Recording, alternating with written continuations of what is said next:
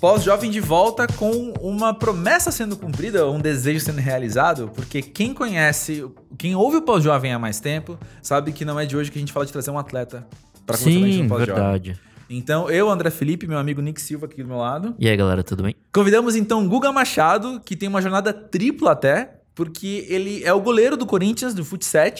Ele é goleiro da seleção brasileira de futsal.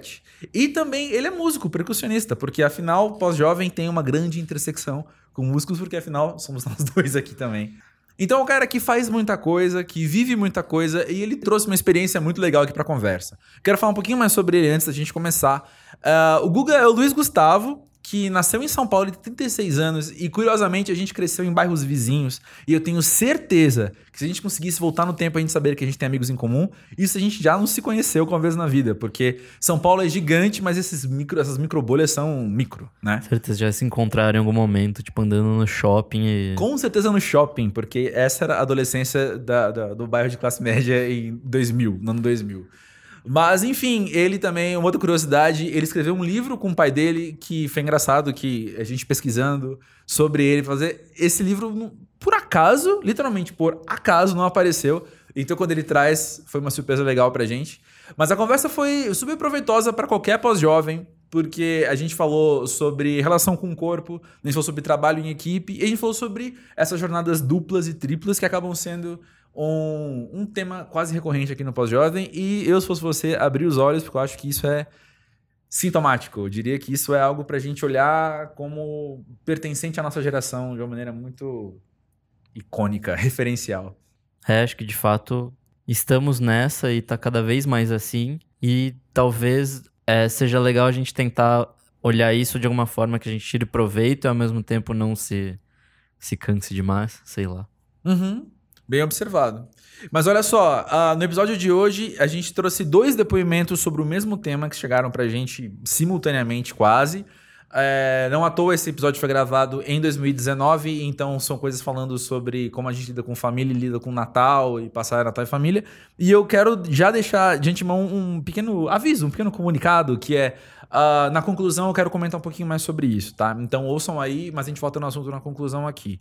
Mas antes disso, eu quero te contar que, além de ter sido gravado em 2019, esse episódio foi gravado no estúdio Monkey Bus, que tá trazendo pro Brasil o quê? Turnover. Isso aí, o show acontece nessa semana já. Dia 24 lá em Porto Alegre, dia 25 aqui em São Paulo. É, vamos aí, o ingresso tá baratinho, ainda tem, então corre aí que dá tempo.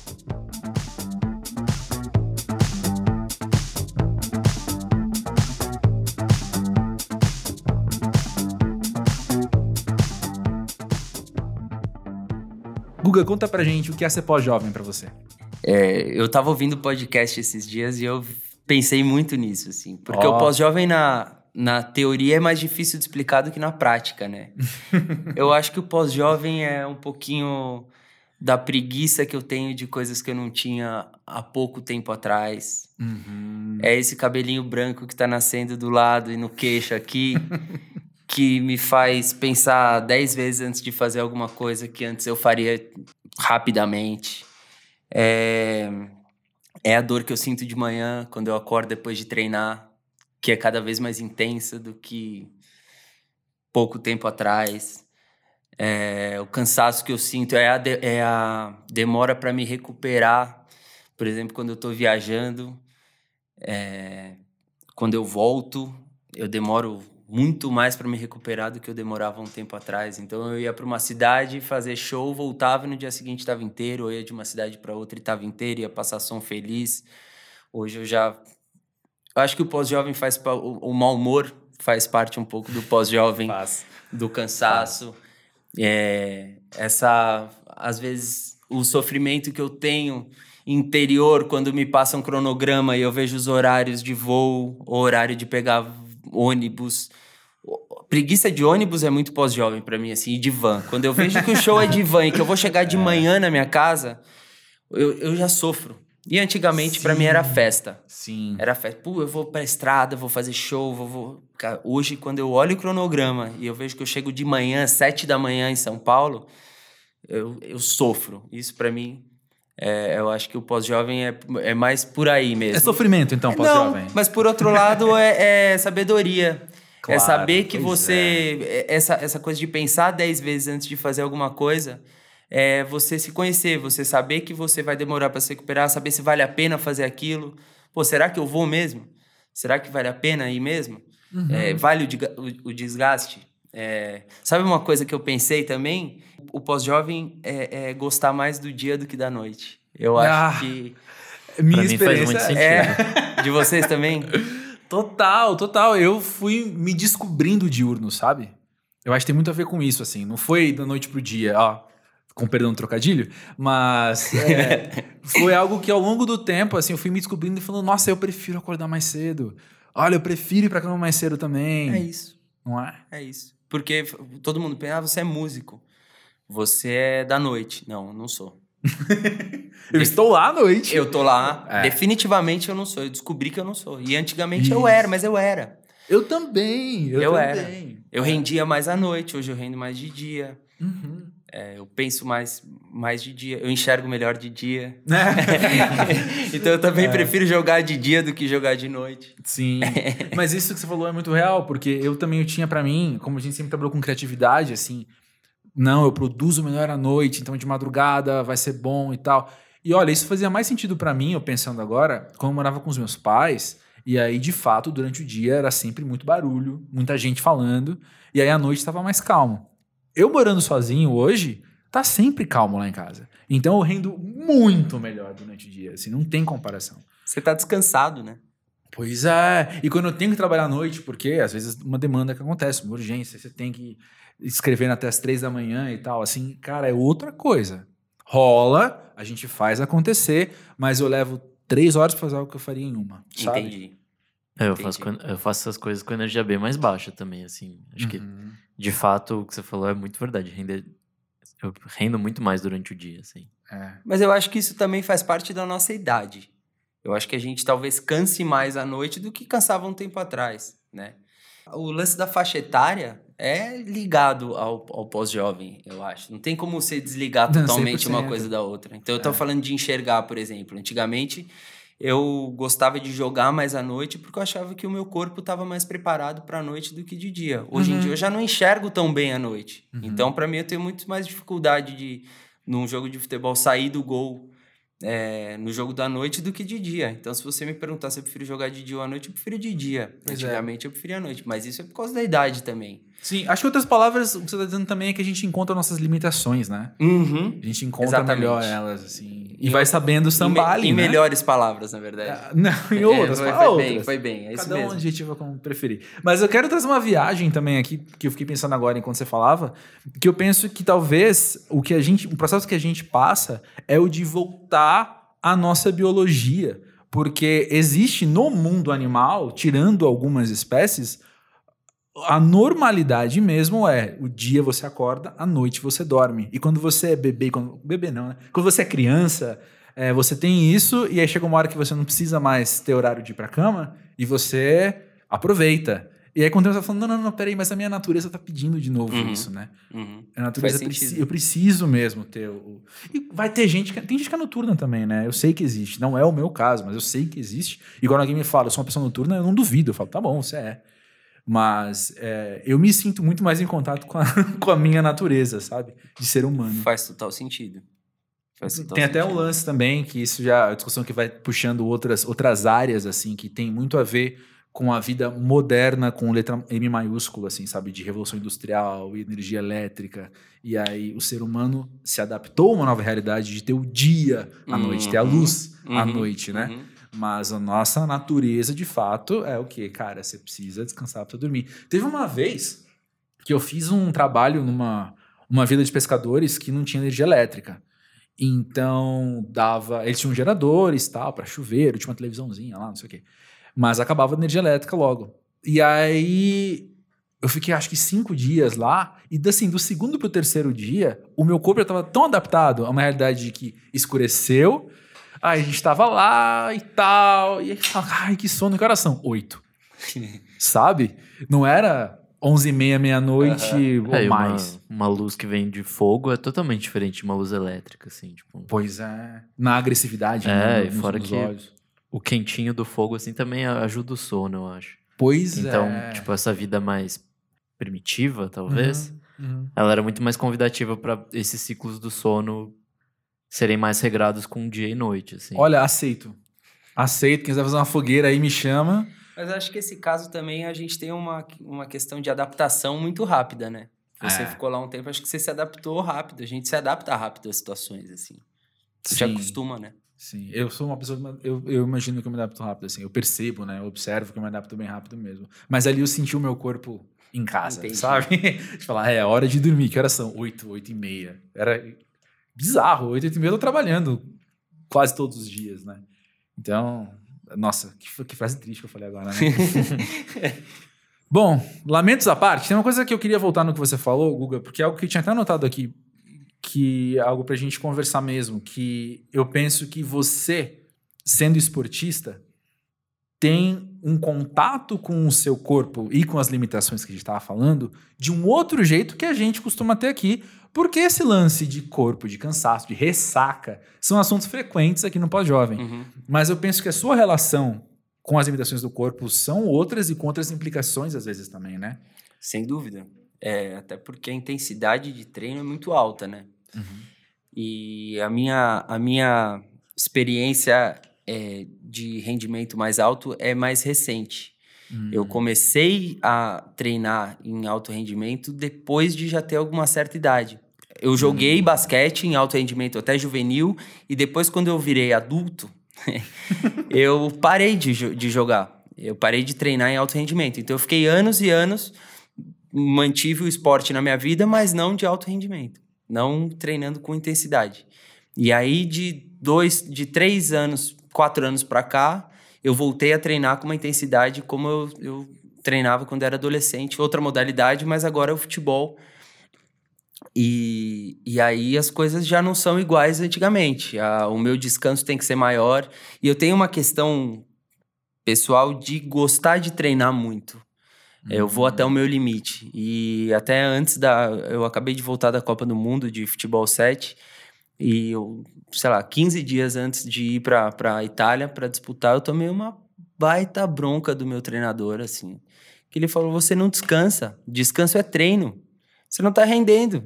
Porque eu treino de manhã, ia pra academia à tarde, e à noite ainda fazia algum outro treino. Ou treinava de novo com bola, ou ia correr. E aí chegava no dia seguinte de manhã, eu tava cansado. E aí no treino com bola eu não conseguia treinar. Hum. Treinava, mas treinava mal. E aí Uhum. ele me deu uma puta bronca, assim. Ele falou, bicho, você vai machucar. Primeiro que você vai lesionar. E se você lesionar, você não vai pra Copa. Treinou, treinou e não vai pra Copa. Se você não tiver discernimento, não tiver noção na sua cabeça que descansar é treino, você não, você não vai render, você vai mal. Uhum. E eu fiquei chateado. Falei, pô, o cara me fala isso antes de ir pra lá. E, é uma, e é uma coisa minha, eu gosto de treinar. Eu, eu acho que, eu, eu, às vezes na minha cabeça, ficar em casa descansando, eu tô perdendo tempo de treinar. Então Sei. tem alguém treinando mais do que eu. Sei. É muito louco isso.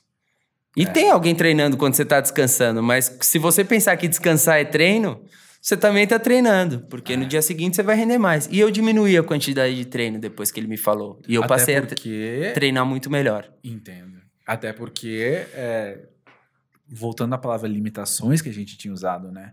é, fica cada vez mais perigoso você não respeitar os limites, né? Exatamente. E eu tô, pô, tô com 36. Eu sou praticamente o mais velho de todos os times que eu jogo hoje. Uhum. né? Na seleção brasileira tem talvez dois ou três mais velhos que eu. Uhum. No, no Corinthians tem acho que um mais velho que eu, talvez um ou dois. Então, e eu duvido, duvido que alguém treine mais que eu. Olha só. Eu duvido. Mas eu. E, e- e- essa coisa de treinar com, com bastante intensidade e, volume, o seu corpo está preparado para isso. Meu corpo hoje está preparado. Então, a dor ela é constante porque o treino é, é, é muito. Então, é batida, é ralado, é dor muscular. Mas é uma dor muito, muito suportável. Não é? Talvez se, se alguém começar a treinar como eu treino, vai sentir muito mais dor do que eu. Então, hoje eu tenho um pouquinho mais noção das minhas limitações e eu dou- tenho dado uma segurada, assim, para poder render melhor. Aham.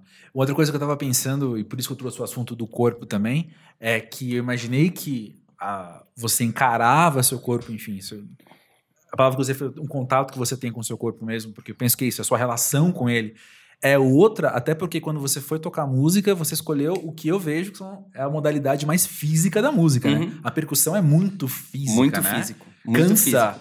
muito tocar, né? Dependendo da, da situação, cansa muito. Trio elétrico, por exemplo, fazer carnaval, quando eu fazia com o Thiago Abravanel, é, a gente fazia trio, é muito intenso. É, É, né? o, o braço cansa, dói. Sim, sim. Tem hora que trava, tem hora que fica duro. E aí você tem que ser malandro pra fazer alguma coisa ali, muda de instrumento ou desdobra. Tem que ser. Aí, mas aí também. 36 já me ajuda a fazer isso, né? E você sabe os alongamentos também que você tem que fazer. Mas eu sou é? preguiçoso com isso aí. Eu confesso que alongamento é um negócio que eu sou preguiçoso. Aquecimento, alongamento. É algo pra se pensar para os próximos anos de vida aí, né? É, isso. Na, na pós-juventude. É. A sua, qual a sua relação com alongamentos? É, alongamento eu precisava mesmo. Mas pra tocar, pra jogar a gente já sai aquecendo. E, e hoje o pessoal é, é, é, no esporte alonga menos, né? Tem Ah, é? estudos de que, de que, por exemplo, antes de treinar, o alongamento já não faz tão bem. Então, por exemplo, nos, nos treinos, a gente já não alonga antes do treino. E pra você ver, quando, eu- quando jogava basquete lá atrás, a gente alongava todo o treino antes do treino. Hoje ninguém mais alonga. Nossa, eu não, não fazia ideia É. disso. Também não. É, as coisas vão mudando Não vou muito me alongar mais rápido. pra nada agora também. É, agora, agora que eu tô voltando a correr, também não vou mais me alongar, não. Só Depois a gente começar. culpa o Guga. É, pode jogar em mim. Não, tô brincando. Guga, tem uma coisa que eu sempre ouço e eu, eu fico muito maravilhado quando ouço essas histórias assim de gente. Ah, quando a gente ouve um podcast, uma entrevista com alguém, um esportista de time, falando muito sobre como que é a vida em time e como que é a tua mentalidade de fazer parte de um time. Tanto que tem histórias de gente que dá palestra para empresário depois, falando de, enfim, trabalho em equipe, né? Umas coisas assim. E é algo que você sente também isso, assim, que você estando num time, você. Talvez a mesma mentalidade parecida com banda, de você fazer parte daquilo e de depender dos outros, uma, sabe, interdependência Uhum. muito grande. É, eu escrevi um livro sobre isso, né? Eu e meu pai Olha escrevemos só, um eu não li, livro. você pode perceber, eu não li. É, chama Das Quadras para a Vida. São lições no esporte e nas relações pessoais e profissionais. Olha só, E- eu fiz pesquisa, eu juro pra você, mas eu É. não li isso. E ele, e ele e esse livro trata justamente do que você falou. É, eu atinei para isso quando eu quando eu saí da banda do Paulo Ricardo e do Thiago Bravanel, eu saí ao mesmo tempo, eu saí no mesmo mês. Eu trabalhei praticamente cinco anos com os dois e os dois mudaram a banda na mesma época. E nessa época eu estava já treinando bastante. Eu ainda não tinha ido para a seleção, mas eu estava treinando bastante. E eu estava treinando com um ex-jogador, ex-jogadores não, com jogadores em atividade, mas em fim de carreira.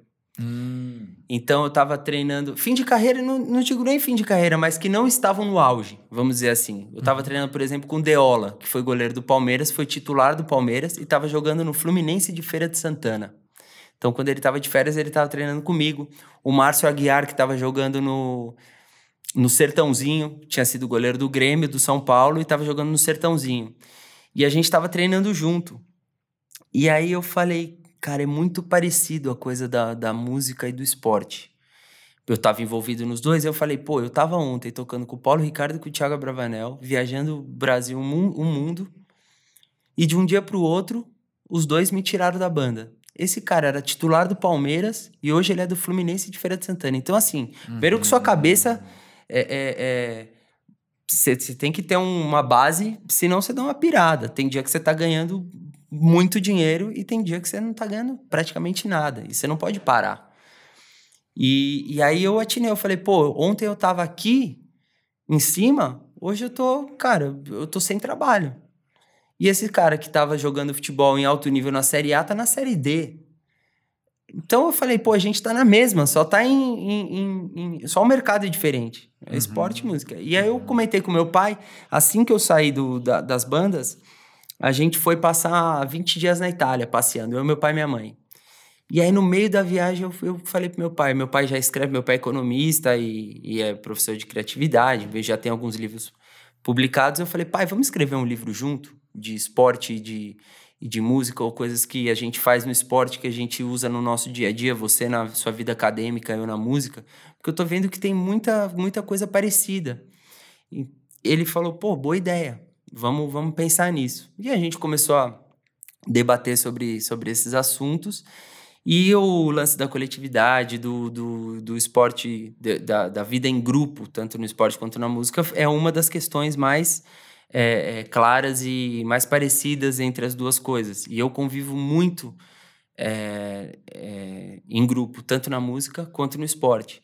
E a vantagem que eu tenho, que eu também estava pensando sobre isso até depois de ouvir o podcast de vocês, é de essas duas, é, esses, essas duas profissões, entre aspas, é, me tirarem da bolha. Da bolha da classe média alta, de ser bem nascido, de conviver dentro do Clube Pinheiros e me faz conviver com os moleques da favela que jogam comigo no, no Corinthians, na seleção, na várzea e na música. Que não é o playboy que tem todas as guitarras da Gibson que vai tocar comigo. Tem também um moleque que toca trompete no que começou no curso do, de Paraisópolis. Uhum. E que é um destaque que hoje está viajando comigo para Londres para fazer show. E que a gente está dividindo o quarto. Uhum. Então, assim, eu estudei num colégio diferente dele, mas eu convivo com ele da melhor forma possível. E esse cara pode ser muito mais meu amigo do que um cara que cresceu comigo. A gente tem muito mais afinidade. Pô, eu tenho amigos de todas as classes sociais e, e, e isso, cara, na minha vida, o esporte e a música me, me, me, me ensinaram e me deram essa possibilidade de conviver e de aprender com todos os tipos de gente, assim. Uhum. E de ser amigo, e de gostar dessas pessoas, e gostar do rico, gostar do pobre, gostar do branco, do preto, do, do gay, de, de todo mundo, cara. Todo, porque você vê dentro do campo, todo mundo é igual. Quando eu erro a nota, o cara me corrige, seja ele o que ele for. Quando eu tô no palco ali bêbado tocando mal, o cara tá segurando a onda e tanto faz quem é ele, cara. A gente é um grupo, a gente é um time. Tem dia que eu tô jogando mal. Tem dia que eu tô jogando bem e eu vou segurar a onda do cara. Então, nessa hora, não tem, não tem dinheiro, saca? Uhum. É uma coisa que o esporte e a música me, me, me, me deram de presente, assim. E você leva pra vida. Pô, isso é o, o mais legal de tudo, cara. É você abrir Olha. o olho e sair da sua bolha. É. Você, você, você, sair do seu condomínio, do seu clube. Você vê que, pô, a vida é, é. Todo mundo é igual, cara. É muito louco isso, mas só convivendo e só praticando isso. E o esporte me deu uma coisa que. Pô, tô falando pra caramba, né? Mas acho que aqui é pra isso mesmo. Aqui né? pra isso, velho. que é muito louco, que é você.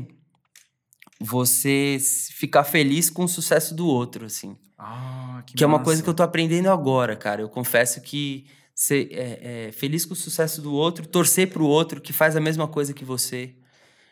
É, e eu aprendi quando eu fui Oh, demorou, demorou. Mas quando eu fui para o meu primeiro mundial, quando eu tive minha primeira convocação para a seleção brasileira, eu fui para a Copa do Mundo como terceiro goleiro.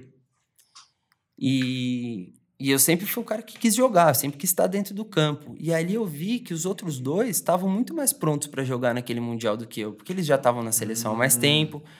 E eu notei que a minha importância ali dentro daquele grupo não era dentro do campo, uhum. era fora. E, e eu torcia para esse cara pegar tudo, porque se ele pegasse tudo, eu era campeão. Tanto faz se eu tô jogando ou se eu não tô jogando. Eu não joguei nem a semifinal e nem a final do Mundial do, do ano passado, mas eu sou campeão mundial. Uhum. Eu joguei dois jogos. E essa percepção de, de espírito de grupo, de saber que a minha importância não era dentro do, dentro do campo, me levou à minha segunda convocação, e aí eu já joguei todos os jogos, uhum. e me levou à terceira, e a quarta. Então, eu já nas últimas quatro convocações para a seleção brasileira eu estava. Sendo que na primeira, quando a gente foi campeão, eu praticamente não joguei. Mas eu mantive o meu lugar. Sim. E hoje eu jogo, joguei todos os jogos. Eu, eu tenho jogado todos os jogos. Então, assim, são pequenas coisas que você vai aprendendo e você vai torcendo para o outro. E, pô, o sucesso dele é o meu sucesso também. É. Não é porque ele é goleiro que eu tenho que ser melhor que ele. Não, ele pode ser tá jogando melhor que eu e eu vou ganhar junto com ele. Uhum. E na música a mesma coisa. Às vezes você, você tem, tem uma concorrência, você, você olha assim.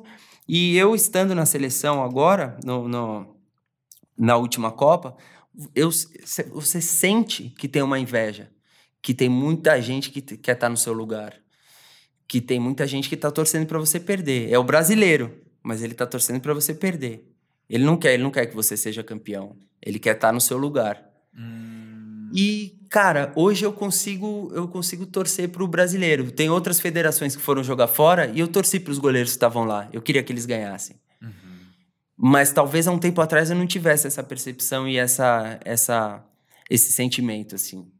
E isso o esporte em si demorou, mas eu tô aprendendo. Não sei se eu aprendi, mas eu tô aprendendo. Ah, mas acho que o lance é esse, né? O lance é, é você estar tá aberto ao aprendizado também. Uhum. E não é que talvez você chegue num momento que você aprendeu. Você chega num momento que você aprendeu mais do que você sabia antes. Exato. E agora Exato. continuar aprendendo mais ainda. Exato. Né? Isso, é, isso, isso, é, muito bom. Esse lance de solidariedade, de, de generosidade, uhum. o esporte ensina muito. A gente, se tiver atento, a gente aprende todos os dias.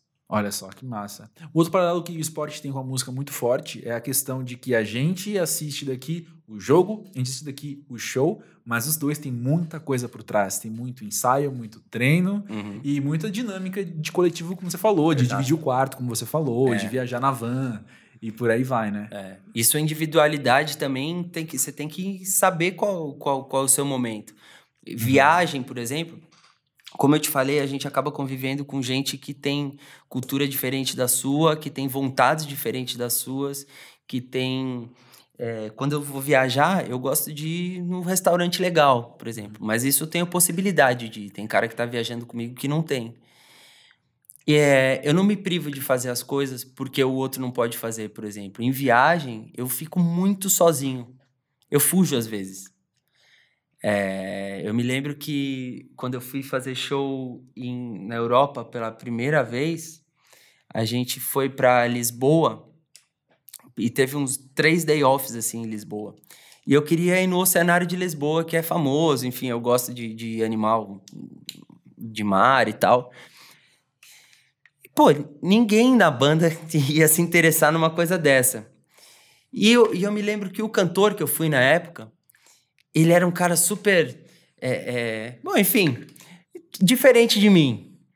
E eu falei, pô, eu quero ir, mas eu quero ir sozinho. Porque eu quero fazer no meu tempo, eu quero ir na hora que eu quiser. E ele Entendo falou, pô. eu sou igualzinho. É, e ele falou assim, pô, quero ir nesse, nesse cenário aí que você falou. O que, que tem lá? Eu falei, peixe.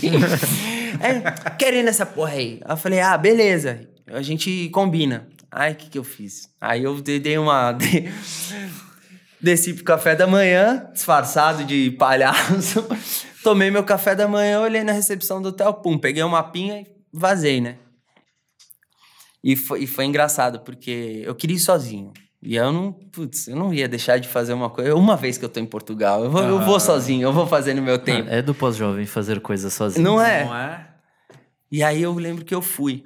E quando eu cheguei, eu ouvi uma voz do meu lado Olha, filho, como a natureza é linda. Eu falei, pô, conheço essa voz. Eu olhei, era a Ivete Sangalo. E aí eu, e a gente entrou junto no cenário. Então a gente ia fazer o passeio todo junto. E por uma coincidência, esse cantor que eu tava tocando amava a Ivete. amava. E ela conhecia ele. E, era, e ela era fã dele. Uhum. E aí eu comentei que eu falei, oi, Ivete, tudo bem? Pô, eu sou, sou percussionista, tô aqui com com o Rick e tal. A gente fez o Brazilian Day ontem. Porra, eu adoro o Rick, não sei o que. Mande um beijão pra ele e tal. Eu falei, pô, beleza, posso tirar uma foto com você? E a gente tirou uma foto. Quando, che... Quando chegou no hotel, eu encontrei com ele na recepção, assim. E ele, tava onde? Eu falei, não, eu fui lá no cenário. Ah, legal. E aí, legal? Eu falei, é legal, pô, encontrei uma amiga sua lá, te mandou um beijo. E aí mostrei a foto pra ele. Aí ele olhou assim, quem é? É Ivete? Aí eu falei, é. Porra, Guga, você não me falou que você ia me chamar pra isso? Ele não tava nem aí pros peixes. Então, é, é, é, tô, tô contando isso porque é, nessas viagens eu fujo muito, assim, eu fico muito sozinho. Eu uhum. dou uma uhum. pesquisada e, e, e, vou dar meus rolês sozinho, assim, para conhecer os lugares, porque se você ficar dependendo dos outros, putz, você fica no hotel no, no, no Wi-Fi, saca? Uhum. Então eu, eu tenho cada vez mais me ligado que, pô, vou, vou pra Rússia, eu já dou uma pesquisada aqui que tem na Rússia que eu quero fazer. Chego em alguém que eu sei que tem os mesmos interesses que eu, falo, pô, vamos amanhã lá no, no Museu da Guerra e tal. E aí nós vamos. E de vez em quando, pô, você não me chamou pra ir? Eu falo, pô, desculpa, cara. Mas eu falo, pô, se eu chamar, vocês querem estragar meu passeio, assim, sabe? Pois é. Porque eu quero andar, eu gosto de andar. Tem gente que não gosta de andar. Aham. Em Roma agora, eu, eu, eu peguei um dia, fui pro Coliseu, aí fui pra Fontaine, tudo que eu meio que sabia, fiz tudo a pé. Aí quando cheguei no hotel, o meu, meu técnico falou pra mim, pô, por que você não me chamou? Ele não gosta de andar. Eu falei, pô, Batata, você ia odiar o que eu fiz hoje, cara. Você ia odiar. Ele falou, ah, andou muito? Eu falei, andei. Ah, então, foda. Será que o pós-jovem prioriza a atividade, a companhia? Não- acho que não necessariamente. Acho que depende da atividade e depende da companhia. Certa resposta. Sim, porém não, talvez, quem sabe. É, a, a resposta mais genérica e imprecisa possível, mas acho que Não, é mas- isso. Exatamente isso. É, Depende da atividade, depende da companhia. é, Mas o que você estava falando agora de esporte, de, de solidão no meio disso, assim, pra mim, os esportes que eu pratico são totalmente solitários. Tipo, eu pratico Você corrida, é, e daí eu- geralmente eu vou sozinho, então Uhum. não tem ninguém me acompanhando pra isso, musculação e coisas do tipo. E, sei lá, tipo, escalada, que em algum momento já foi sozinho, mas é muito raro ter muita companhia junto. Certo. Eu, eu acho diferente essa dinâmica e tudo que você tava falando e apresentando me faz querer um pouco, tipo, querer estar em grupo pra pra fazer essas atividades, assim. Deve ser uma experiência diferente com o seu próprio corpo rodeado de outra, outras Uhum. pessoas, Mas assim. você gosta do esporte individual, pelo jeito, né? É, não necessariamente, é o que, Não? é, o que é mais fácil, na real. Certo. é porque não depende de ninguém. É, porque eu não Mas- preciso marcar horário com alguém, tipo, "Ô, vamos correr às Uhum. sete da noite, sabe? Mas não é um lance que, de repente, esse momento você tá com você? É a hora que você pensa nas suas coisas, é a hora que você não quer conversar. De repente, não é isso? É, tem isso também, é que eu basicamente passo o dia todo sozinho. Mas, eu, de fato, quando eu tô correndo é quando eu- a minha cabeça tá totalmente sem nada, assim, tipo... Eu foco naquilo Certo. e é, quase, né? é, e é o momento que eu tenho pra processar nada, assim, tipo... Pra Que legal. eu estar comigo mesmo naquele momento. Então, é isso. É isso que eu acho também. Eu, por exemplo, quando vou correr, gosto de correr sozinho também. E é a hora que eu, que eu penso nas minhas coisas, que eu não preciso debater, que eu posso ter minhas ideias. Eu acho que a gente é parecido nisso, assim. Boa. Aliás, você falou solidão, né? Quando você estiver triste, me liga, cara. Bate um papo aí. Pronto. Vamos, tá tudo vamos certo. sim.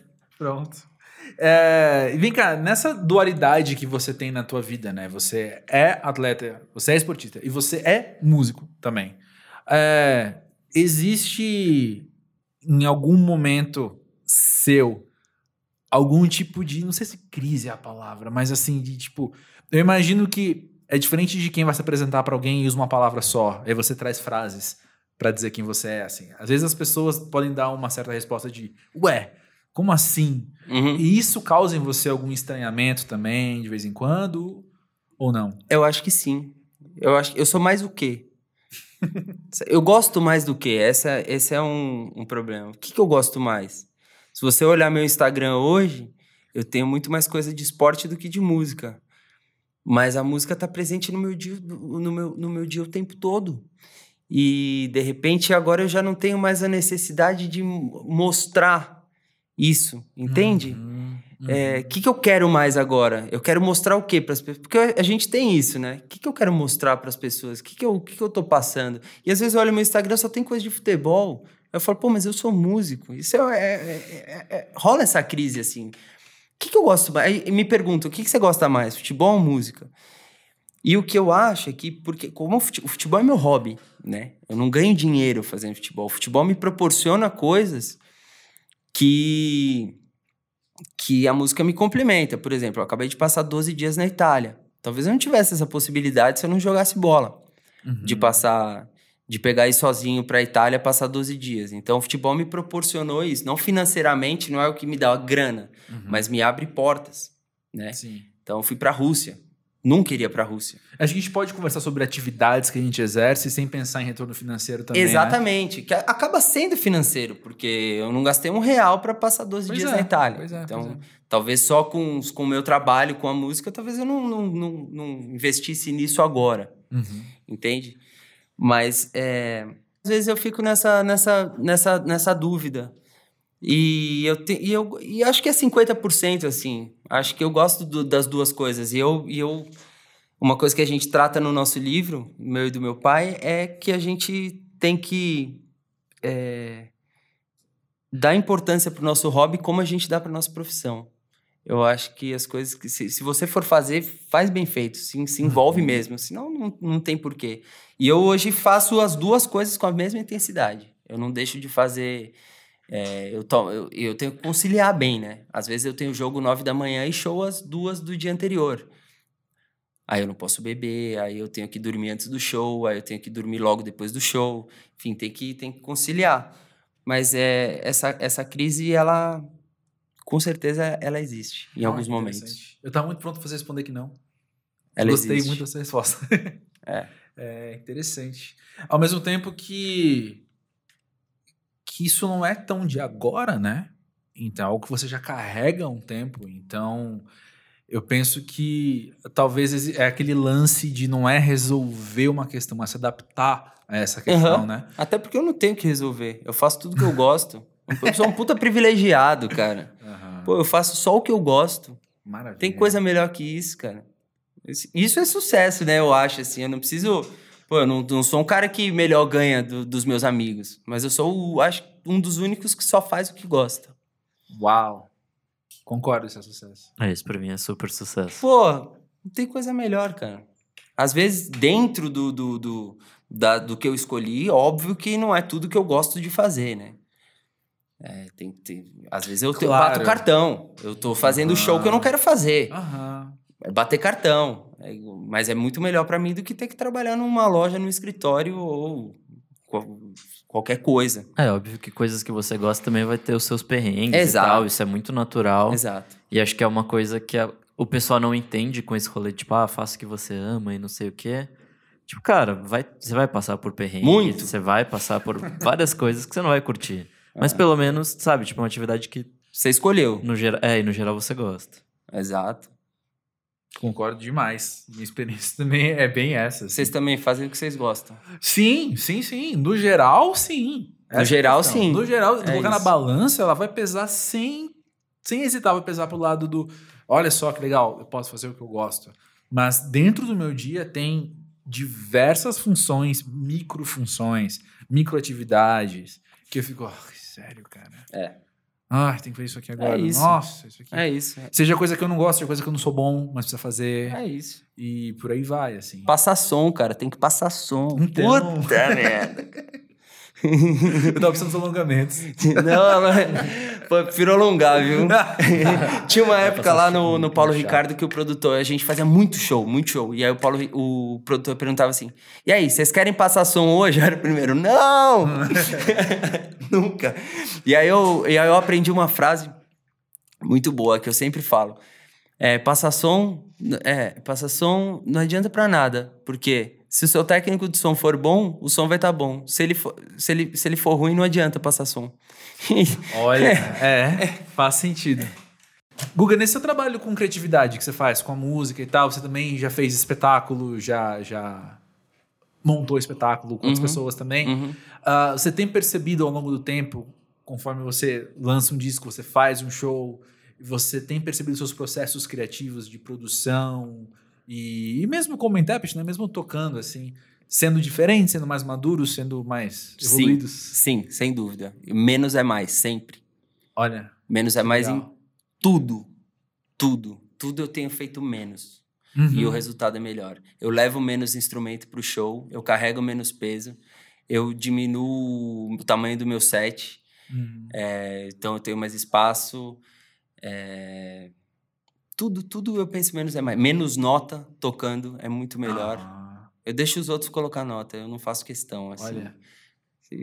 Cada, cada vez menos coisa, assim. Tanto que agora tem algumas possibilidades eletrônicas de percussão uhum. e aquilo é meu carro-chefe, assim. Eu levo aquele, aquele padzinho da Holland e o que não for essencial, o que não, não, não for essencial para mim tá ali. Eu tenho os timbres ali e aquilo me, me, me facilita muito, até porque você tem que se adaptar às situações. Hoje você, você praticamente não pode mais despachar coisa para viajar, né? Uhum. Então o percussionista reduziu as possibilidades dele a, muito, assim. Se você não, não se ligar e não diminuir seu, seu, seu setup, você não, você não viaja, você não toca. Com certeza. Então, de um tempo para cá, eu tenho usado muita coisa eletrônica tocando. Muita coisa eletrônica não, é um pad da Holland lá que eu tenho que, que serve para muita coisa. Todos os timbres né? que serve para muita coisa. E aquilo funciona super bem. É, é muito interessante como essa como respostas muito parecidas com a sua aparecem com qualquer artista que eu estou conversando assim. Mas ao longo dos processos é muito raro ver artistas que estão cada vez mais incorporando elementos. Não só instrumentistas, mas às vezes vai conversar com, não sei, um, desenhista, um ilustrador, e aí ele encontra cada vez melhor a estética que ele gosta de trabalhar, que ele sente à vontade e que continua desafiando ele criativamente, né? E falando, é isso aqui. Eu não preciso agora experimentar com outra coisa, não preciso experimentar uhum. com outra coisa uhum. e tal. Já tô aqui, já, já é mais eficiente criativamente também, é. né? E uma coisa que a, a, gente fala isso no livro também, a gente fala foque nos seus pontos fortes. Sim. Você não precisa ficar focando no que você é ruim, treinando o que você é ruim. Você tem que resolver o que você é ruim, mas melhorar o que você é bom. Aí tá o seu Sim. diferencial, né? Eu acho que é isso que mais ou menos é, você tá eu falando. Eu demorei muito tempo pra aprender isso, viu? E aprendi, acho que na porrada, assim, sabe? Apanhando demais, o tal murro em ponta de faca, né? Uhum. E aí fui percebendo, assim, falando, cara, isso aqui tá dando errado há quanto tempo? E eu tô falando, não, não, vai ter que, tem que acontecer, tem que dar certo. Tem não que tem, né? Lá. Não fazer tem, diferente. porque tem outras coisas dando certo já. Uhum. Então por que não fazer mais delas, Exato. né? Exato. Eu Concordo penso assim, total. eu penso assim também. Pra eu... mim foi esse processo de maturidade assim que levou um tempo. Mais do que eu gostaria de, de admitir. Ah, faz parte do pós-jovem também. Faz parte. É sabedoria. Eu cada vez mais tenho feito menos e melhor, eu acho. Aí, é isso. É isso. Acho que é um momento legal da gente mudar completamente de assunto, mas também porque eu tava falando de dar murro em ponto de faca, eu lembrei de umas questões que chegaram pra gente aqui, que a gente esses dias abriu no Instagram uma, uma conversa, inclusive se você não segue é o arroba pós-jovem, no Instagram a gente também tá no Twitter com o mesmo arroba. Mas então, a, a gente abriu uma conversa no Instagram e chegaram duas dois mini depoimentos, duas impressões, duas experiências, perspectivas. Por que, que eu estou explicando tanto? Eu não sei. Mas elas são sobre o mesmo tema. A primeira diz o seguinte: O que eu acho super estranho sobre o Natal é que eu tenho que encontrar um monte de gente que eu não vejo durante o ano, que não participa da minha vida, que eu não tenho contato, e essas pessoas perguntarem dos namoradinhos, se eu já comprei apartamento e quando eu vou prestar concurso público. Acho isso muito invasivo. Acho que é só mais uma representação desse mito de que a família é uma coisa incrível e não é. O segundo diz o seguinte: Na minha família, as pessoas invadem o ano inteiro. Então, o show de horrores que acontece no Natal é apenas uma oportunidade para que possam alfinetar tudo de bom que elas fizeram ao longo do ano e que não retribuímos. Fizeram, mas é o famoso quem disse que precisava. Mas o que mais me fere no Natal é o ataque à minha prima gorda ela pega o prato para se servir e já começa. Ih, vai acabar a comida. Nossa, mas não pode esperar as pessoas se servirem.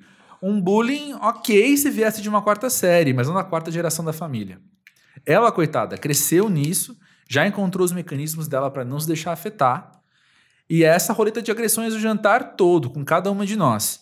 E se tudo isso já me fere, pior é ver que as crianças estão aprendendo isso.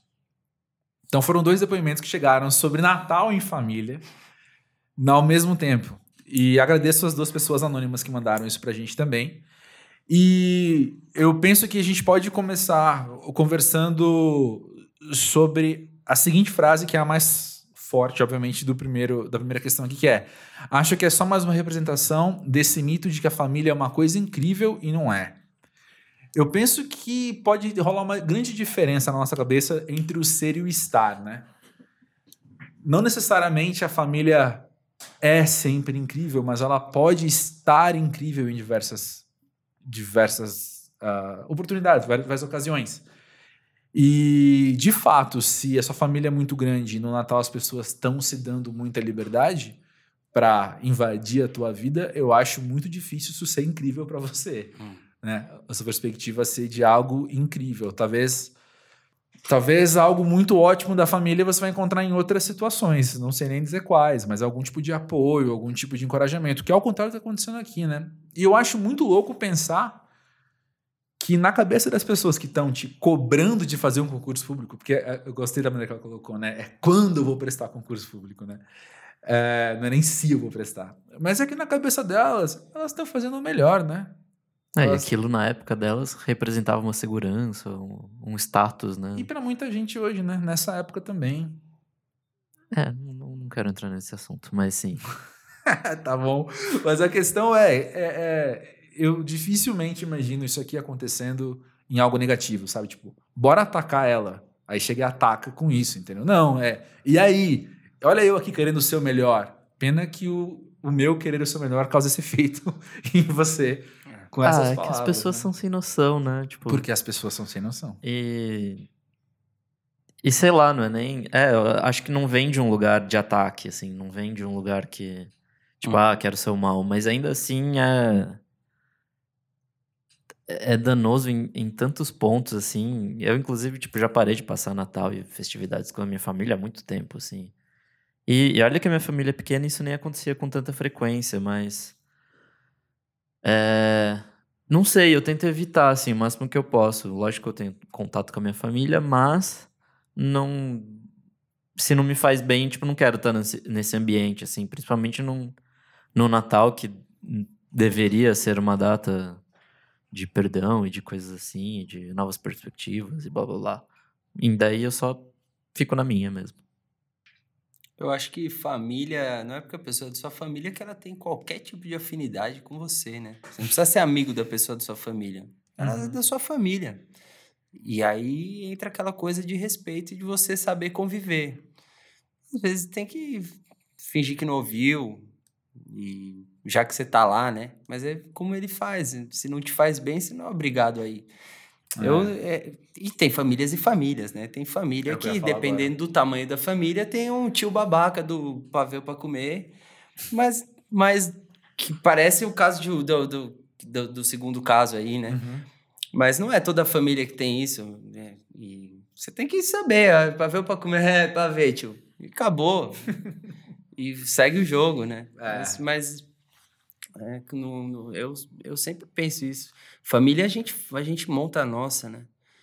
Uhum. A gente faz, nossos amigos são nossas, nossas famílias, assim. Eu É. tenho, a maioria dos meus amigos próximos é muito mais, mais próximo a mim do que 98% da minha família. A minha família próxima sou eu, meu pai e minha mãe. Eu não tenho irmão, sou filho único. Mas é, o, re- o resto, meus tios, meus primos, é, eu me dou bem com todos eles, mas eu, eu tenho amigos que são muito mais próximos do que os meus próprios primos de primeiro grau. Sim. Uma coisa Que é eu você se dar amo. bem, outra coisa é proximidade. né? Claro, que eu amo. Não é que eu gosto mais dos meus amigos do que deles.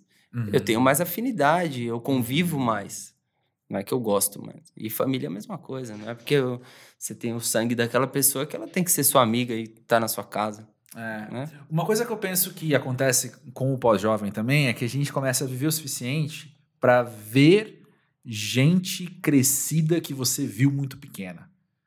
Então, eu fico pensando, às vezes eu vejo um primo meu que eu, que eu fui na maternidade é, conhecer e eu já era grande o suficiente para ter lembranças, enfim, de lembrar muito bem hoje como é que foi aquilo. E aí, quando eu vejo que ele tem, sei lá, 15 anos, não é que eu falo, ai, como você cresceu, mas eu não é difícil olhar pra ele e não lembrar dele bebê. E quando você vê que ele tem atitude mais madura que a sua? Aí, amigo, é problema. Puta que pariu, cara. Eu tenho um primo que às vezes ele me dá uma aula, assim, eu vi ele na carrega no colo, e às vezes eu vejo as atitudes dele, eu falei, meu, que aula que esse moleque tá dando. Por que, que eu não fiz isso antes dele, saca? Sei, mas então, com esse primo, você também não. Às vezes, eu não sei, pode ser uma situação muito específica, mas rola alguma coisa de você sentir às vezes uma proximidade que ele não sente? Porque você tem essa visão de eu carreguei você no colo, mas ele não tem essa visão. É, talvez. Né? Talvez. Então, eu fico pensando nisso. Quando um tio desse chega pra mim e fala alguma coisa também, eu, ao longo do tempo, fui aprendendo a tentar compreender esse, essa visão de quem foi na maternidade me ver Ah, é. bebê. Então, cara, é outra pegada, é outro. Ah, é diferente demais do, do vizinho que você conheceu uhum. e agora tá conversando, uhum. entendeu? Mas assim, teve uma. Eu não lembro quem agora me falou isso há um tempo, eu dei muita risada e concordei demais. Foi algum amigo meu que falou para mim: a gente tá tendo um curso intensivo de como ser tio, sabe? Porque a gente tá vendo essas é. coisas acontecerem, a gente tá ouvindo essas histórias e falando: eu não quero repetir isso, sabe? Quando for a minha vez, eu não quero repetir isso. É. E é, nossa, eu total. É. Eu não quero ser esse tio que vai chegar e falar uma coisa dessa para alguém. Mas isso não diminui a, o meu potencial de, de, de olhar para alguém crescido e ainda ter outra, outra relação com o crescimento da pessoa, sabe? De, de querer falar para ela que eu quero melhor para ela e por aí vai. Nossa, uma coisa que eu odeio que a minha mãe sempre me fazia passar enquanto eu ainda morava em São José era tipo, olha, fulana aqui, ela te pegava quando era criança, você lembra? Não. Não lembro, claro que eu não lembro. Eu era criança, tinha um ano, lógico que eu não lembro. E era sempre muito chato esse confronto. Tipo, não ia falar que eu lembrava, também não ia falar, ou falar que não lembrava. Igual quando você encontra com alguém, a pessoa, e aí, lembra de mim? É... E aí eu falo que a nossa primeira reação é abrir a narina, é aqui, ó. Lembra.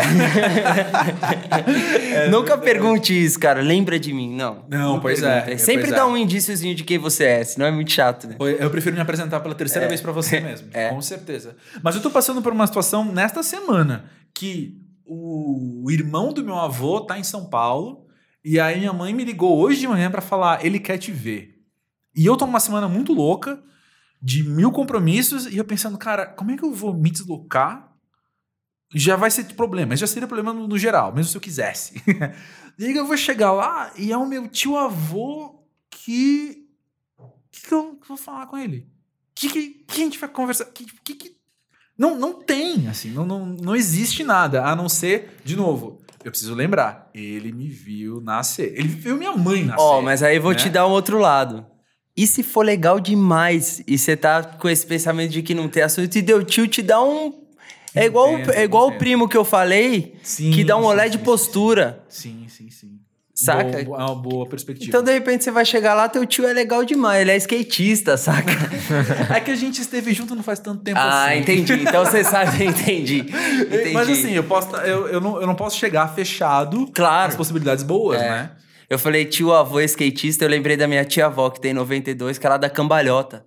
Meu Deus. Mas é porque ela Uau. cai e daí ela rola. Ai, e aí a gente chama ela de tia cambalhota. Toda hora ela cai, velho. Mas ela é demais. Ela vai passar final de semana em casa, ela sabe tudo de futebol. Ela me fala quem que vai jogar em cada. Ela é demais. Cabeça é, meu. Tia ela tem problema pra andar. Uhum. Óbvio, né? Que ela cai toda hora. Ela anda de andador. Mas de resto, cara, a cabeça dela é lúcida. Ela tem. O, o, o ela é super evoluída porque ela tem audição seletiva. Ela só ouve Uau. o que ela quer. E ouve, e ouve TV alto pra caramba, assim. E ela saca tudo de. Tudo que tá passando na TV, ela sabe. Porque ela vê TV o dia inteiro, né? É. Então ela sabe tudo do Campeonato Brasileiro, ela sabe tudo do que tá acontecendo no caso do Neymar. ela sabe tudo. E ela tem assunto com você do, sobre o que for, ela sabe falar. É muito sensacional, louco. Sensacional, sensacional. Legal. Mas pra falar em ti, a gente chega aqui à segunda questão que, que enviaram pra gente, né?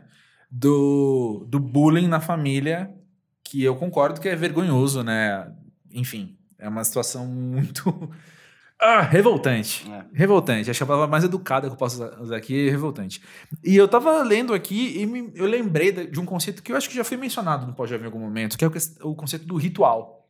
Que é a, aquela dinâmica muito engessada que meio que, entre aspas, precisa acontecer senão não foi verdade. Então, todo Natal precisa ter essa dinâmica, senão as pessoas envolvidas inconscientemente parece que não está acontecendo o jantar em família, não está acontecendo o Natal.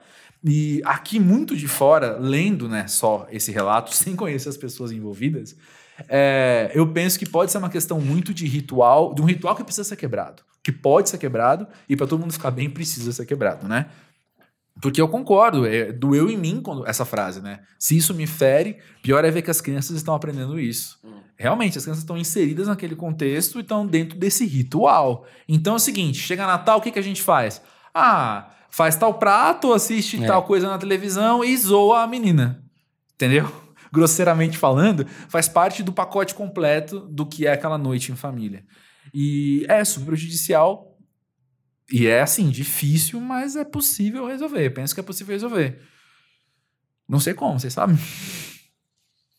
É, eu, eu faria a postura menos pós-jovem possível, daria um corte nesse tio chato do caralho.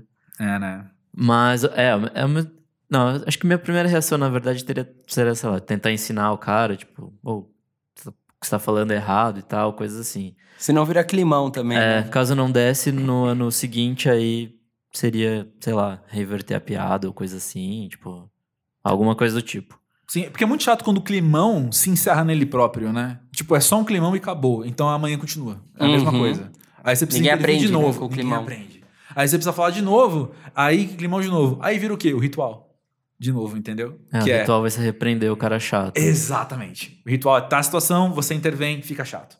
É. Tem que acontecer isso o tempo todo. E aí fica é rodando outro em cima loop. disso. É. outro loop. Então é super difícil, de fato, a gente ah, lidar com isso. A gente tá aqui de fora dessa família, então eu quero tentar ajudar. É, Eu quero a gente não sabe, ca- cada família, como eu falei, cada família é de É. um jeito, né? Eu não me lembro de nenhum caso assim na, na minha família. Eu já vi em família de amigos, que eu já passei o Natal junto. Inclusive, eu já passei por uma situação muito chata em família de amigo, do meu melhor amigo que me chamou pra ir jantar na casa dele e o pai dele foi um escroto comigo, assim. Uau. Meu melhor amigo. Uau. E eu fui embora chorando da casa dele. E, enfim, minha relação, obviamente, não mudou nada com os meus amigos. Mudou com o pai deles, que me conheceu pequeno, aquela coisa, que me conhece desde pequeno, e que um dia foi um babaca comigo. E que eu encontrei o outro dia, porque um desses meus amigos são dois irmãos, um, um deles casou e eu fui padrinho de casamento. E eu encontrei com o pai dele. E ele veio me dar um abraço como se nada tivesse com. Ô, Guguinha! Falei, fala, tio, tudo bem? Pum, abracei e segue o jogo também. Não vou voltar a ser amigo dele. O que ele fez comigo, eu não- nunca vou esquecer. Mas é, é- Eu também não vou, não vou, não vou alimentar isso. Sim, com e eu acho certeza. que, é, que o caso da, da- desse caso, desse, desse Natal, é isso, bicho. Vai, não precisa, não- você não precisa ser amigo do seu tio babaca. Pois é.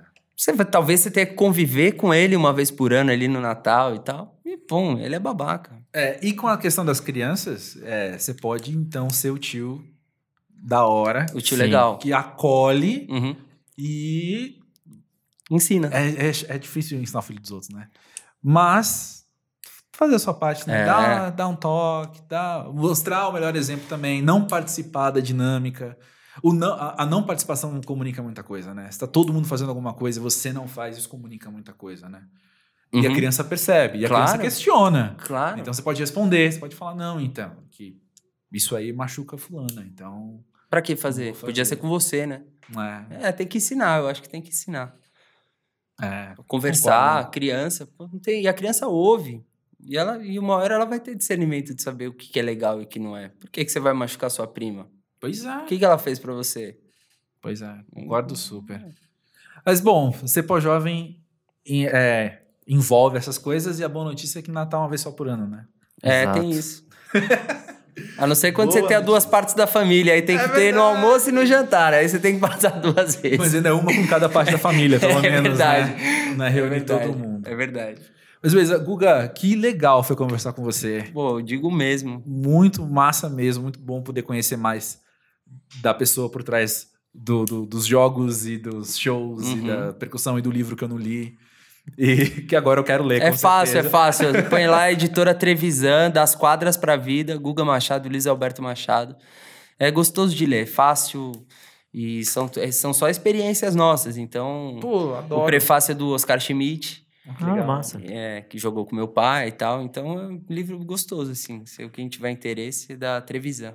Boa. Fechou, vamos lá então. Obrigadão pela participação aí. Muito obrigado, vocês dois aí. E vou, vou sempre levar comigo esse lance do pós-jovem. Eu acho que o pós-jovem fica cada vez mais, assim, cada vez dura mais tempo hoje em dia. Eu É sinto verdade. meus pais pós-jovem, Aí. igual eu.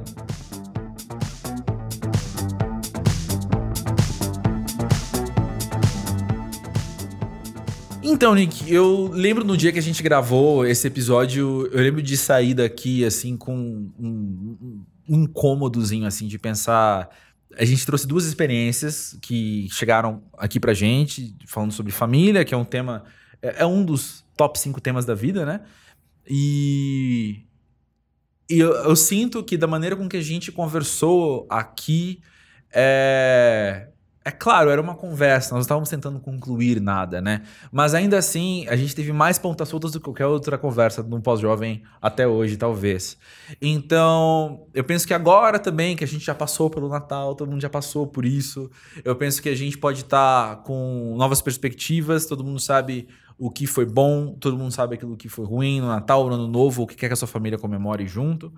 Mas é, eu penso que é um desafio Ainda mais, talvez, no meu caso, no seu caso, Nick, que a gente não, não, não fez a família crescer, sabe? A gente não tem filhos. Sim.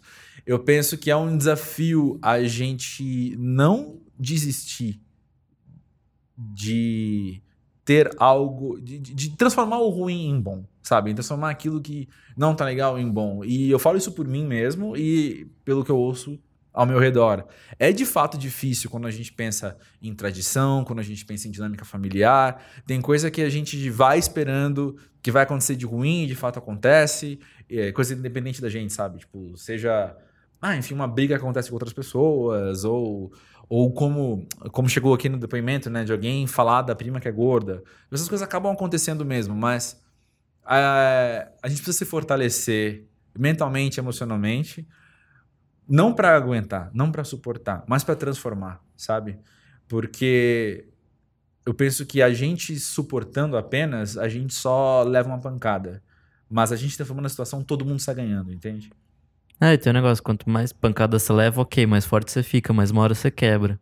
Exato. Se você mudar e parar de levar pancada, sabe, as coisas podem melhorar, então... Exato. Acho que faz sentido uma posição mais ativa de de fato tentar mudar do que só ficar numa zona passiva de. Uhum. Ah, tudo bem, bate aí que eu aguento, sabe? Exato. Então, com isso, eu quero deixar duas coisas. A primeira é. A gente vai voltar nesse tema em algum momento de novo. Não só porque, de novo, família é algo importante, mas porque eu penso que a maneira com que, que ele chegou até nós merece mais atenção. E a segunda é, qual que é a sua experiência, você que está ouvindo aí? Como que... Você já teve uma experiência, inclusive, de levantar e, e poder transformar uma situação ruim em uma situação boa? Na família ou qualquer outra relação, conta pra gente. Manda aí no e-mail podcast.posjovem.com.br Dá uma aula nas redes sociais. Vamos conversar. A gente aqui quer ouvir mais sobre isso pra gente também aprender, né, Nick? A transformar essas situações. Exato. Então é isso. Semana que vem é nós? Semana que vem tem mais e até lá. Até.